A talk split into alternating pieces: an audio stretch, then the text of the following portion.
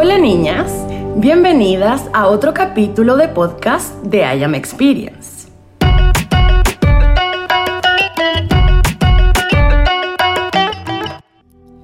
En el podcast de hoy, niñas, vamos a hablar de la soledad y cómo es que podemos combatirla. Sabemos que al final la soledad es esa sensación terrorífica que se siente en el plexo solar, que es incómoda, que nos abruma, nos dan ganas de llorar, que nos hace sentir solas. Y que muchas veces es la razón por la cual nos apegamos a personas, a circunstancias que nos hacen daño, nos hacen mal, pero lo hacemos conscientemente sabiendo que nos hacen mal, pero quizás es mejor que sentir esa soledad, ese sentimiento de que estamos solas. Ahora, yo personalmente me he encargado desde hace muchos años de viajar sola y de vivir esa lucha interna against esa soledad y de enfrentarla y de, a ver, ¿qué coño estoy haciendo acá? Y al final siento que he logrado encontrar literalmente un método que, mm, que me lleva no solo a sanarla, no solo a entender de dónde viene, sino además como a comprender el para qué está ahí y para qué son estos sentimientos que muchas veces consideramos que son malos. Muchas veces tomamos la pena como algo malo, tomamos la culpa como algo malo, tomamos esta misma soledad como algo terrorífico, cuando en realidad no es así. Porque mm, yo tengo la fiel teoría, y que para mí no es una teoría, porque la teoría es algo que no se puede comprobar.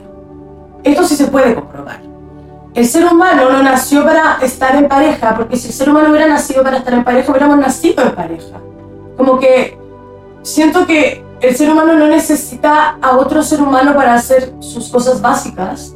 Siento que el ser humano puede ser feliz haciendo cosas por él mismo, de hecho es más. Em, por algo existe el autoamor, la, eh, la autosabiduría, el autoconocimiento, eh, por, algo existe la autopersona, porque si es que no, yo no, yo no sería una comunidad, no habría una comunidad si es que no existe una persona individual.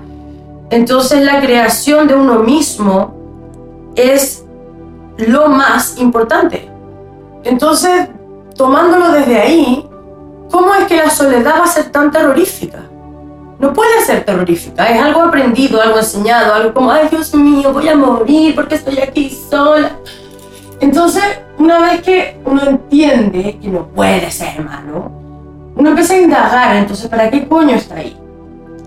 Y mm, he ido entendiendo que el enojo finalmente es nada más y nada menos que además se reflejado en cuando nos dan ganas de comer, la ansiedad, el em, no poder dormir en las noches, el sobre estar pensando, el bruxismo, todo este tipo como de sensaciones de ansiedad, estar con el pucho todo el tiempo, el alcohol, así como este excesivo, eh, esta sobreenergía que también nos lleva como a enojarnos, como a estar sobre, sobre exaltados todo el tiempo, es finalmente una falta de límites, porque cuando yo estoy enojada es porque estoy aguantando cosas que no quiero aguantar yo estoy en el fondo dejando pasar quién soy yo, qué es lo que quiero, qué es lo que espero, qué es lo que merezco, qué es lo que en alguna parte de mí yo sé que merezco y que más encima no simplemente no lo estoy recibiendo, me están humillando. Y por eso me enojo. Y mientras yo más dejo que me humillen, más me enojo conmigo. Y más como. Y más me escondo. Y así sigue el círculo vicioso. Por eso menos puedo estar sola. Después, este tema de los celos, ¿se han dado cuenta? Nos gusta a alguien y de repente, no sé, eh, al tío está con otra tía o, nos ponen los cuernos, todo este tipo de situaciones que pasan. Y uno dice, pero ¿cómo con ella? ¿Cómo con ella? Mírenme a mí. Eso es como el ego, son al final es celos porque los celos demuestran admiración de alguna manera. ¿En qué sentido? En que mm, yo me acuerdo, porque para qué nos vamos a mentir, yo he sentido celos. Por ejemplo, yo había una, había una psicóloga que había escrito un libro y que yo decía, ¡ay! Y le tenía celos porque yo pensaba, hace, no sé, esto era cinco años atrás, ¡ay, yo quiero escribir el libro! ¡ay, yo quiero ser como ella! Y tenía celos. Y hoy en día la admiro un montón. ¿Por qué? Porque gracias a ella hoy en día estoy sacando un libro, estoy ayudándola a ustedes, eh, la llama ha crecido mucho, entonces eh, pasamos de celo a admiración. Entonces los celos es algo maravilloso. Tratémoslo, convirtámoslo en admiración. Cuando uno está celoso uno no puede estar sola, porque te volví obsesiva pensando en tonteras. Pero cuando estás con tus demonios y transformas los celos en, en admiración, empezáis a trabajar en ti misma, en vez de estar pensando, huevas, te vaya al gimnasio, por ejemplo, o te vaya a viajar, o vaya a terapia, o haces cualquier cosa que sea necesaria para impulsar, para impulsarte, para ser mejor. Después, ¿se han dado cuenta cuando ustedes niñas están solas y de repente les viene la culpa? hice esto bien, no hice esto bien, ¿qué habrá pensado el de mí? ¿Quién no habrá pensado el de mí? ¿Qué estará pasando? ¿Estará conversando? Uy, ahí parte. La culpa, al final, es terrible porque en el fondo no sirve de nada, pero además es su pepe grillo y la culpa se cura cuando ustedes saben sus valores y cuando son congruentes a los valores. Por ejemplo, yo sé que soy empática, yo sé que soy amorosa, yo sé que, no sé, eh, soy buena amiga Mientras yo actúe de acuerdo a esos tres valores, yo me puedo ir toda la noche a dormir en paz. Entonces, cuando venga la culpa, ¿de culpa de qué? Yo actúo de acuerdo a mis valores, sí, vale, me voy a dormir tranquila. ¿Ven? Pero la culpa de alguna manera nos está guiando, nos está haciendo ver si actuamos de acuerdo a nuestros valores.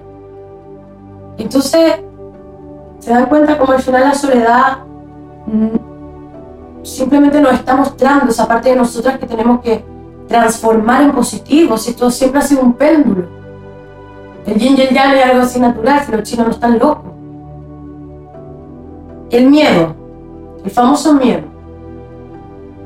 Este, este sentimiento que finalmente es la raíz de todos los males, que al final no es el mal, es simplemente lo que hay que trabajar. El miedo es la herida que hay que trabajar. Tengo miedo al abandono no te abandones. Tengo miedo al rechazo que estás haciendo tú para rechazarte. Tengo miedo eh, a que me enjuicien, entonces deja de ser tan autoexigente. Tengo miedo a, eh, no sé, ¿me explico? O sea, en el fondo, em, el miedo que ustedes sienten a que el otro les haga algo es exactamente la herida de la niña que ustedes tienen que trabajar. Si ustedes no sintieran miedo, entonces no habría nada que trabajar. Y si no hubiera nada que trabajar, entonces no estaríamos vivos. Si la función de la vida no es andar aquí como los Juan de la concha de la madre a la tumba, nunca nadie se enteró quién era, no. Esa no es la finalidad de la vida. Entonces, niñas, volvamos al origen de la situación. Si yo tengo miedo em, a la injusticia, no puedo andar por la vida siendo tan autoexigente y cortante con todo el mundo. Porque finalmente no voy a lograr ser nunca vulnerable y no voy a lograr sanar nunca la herida. Entonces ese miedo que ustedes tienen, ¡pum!, es ahí donde hay que trabajar. Y el miedo les está diciendo simplemente eso. La soledad que está tan, tan, tan conectada a la tristeza, que finalmente es como eso, ¿no? Ese sentimiento de soledad, pum, automáticamente ese sentimiento de tristeza, angustia. La tristeza, ¿ustedes saben lo que es? Es como la luz roja de bim, bim, bim, hay que sanar. Miren, imagínense que ustedes tuvieran un esguince en el pie y ustedes quieren ir a correr, pero cada vez que van a correr les duele, tienen dolor, ¿vale? El dolor lo que les está mostrando es que el esguince todavía no está sano. Si ustedes no tuvieran dolor y fueran a correr, el esguince se les haría pedazos, ¿verdad? El pie. Por lo que el dolor es una alerta de que todavía no están sanas. La tristeza es la alerta de que ustedes todavía no están sanas. Por eso cuando sienten tristeza, es cuando sienten soledad, porque todavía no están sanas, por eso no pueden estar solas. Entonces trabajen el miedo, trabajen la culpa, trabajen los celos, trabajen los enojos, pongan límites, sientan admiración, revisen sus pepegrillos, trabajen sus heridas internas, vean que quedan cosas que sanar y ya no van a tener tristeza. La soledad muestra simplemente o se sale de tu vida simplemente al tomar el tiempo para sanar esas heridas limitantes que están ahí. Que además, déjame decir, vivimos con ellas todos los días, entonces no por enfrentarlas va a ser peor. Porque están ahí. Solamente que están distraídas. Pero las distracciones se acaban. El fin de semana llega el domingo. Las relaciones que son distracciones se terminan. Ley, universal, niñas, memoria, lápiz y papel. Las relaciones que son distracciones se terminan. Siempre. Porque una relación no es para distraerte, una relación es para evolucionar. ¿Viste la herida? ¿No sanaste? Next. I'm sorry, yo lo siento, yo no hice la regla. Pero los gilipollas pagan también. Así que esa otra regla buena. Em, ¿Cómo sanamos? ¿Cómo aprendemos a estar solas? Dándonos cuenta que la soledad y la tristeza, esa soledad es nuestra amiga. Empecemos a enfrentar a esa soledad empecemos a curar esa herida, logremos entender para qué está y nunca más se van a sentir solas. Porque ya no se van a sentir abandonadas, ni enjuiciadas, ni poco suficientes. Porque adivina qué, se sanaron. O sea, son sanadoras. ¿Ustedes creen que los sanadores se sienten poco suficientes? ¿Ustedes creen que Buda se sentía poco suficiente? ¿Ustedes creen que Jesús se sentía poco suficiente? Imagínense. Sánense ustedes mismas y háganse invencibles. Si esa es la finalidad. Ahí va a ser más difícil todavía encontrar a un tío.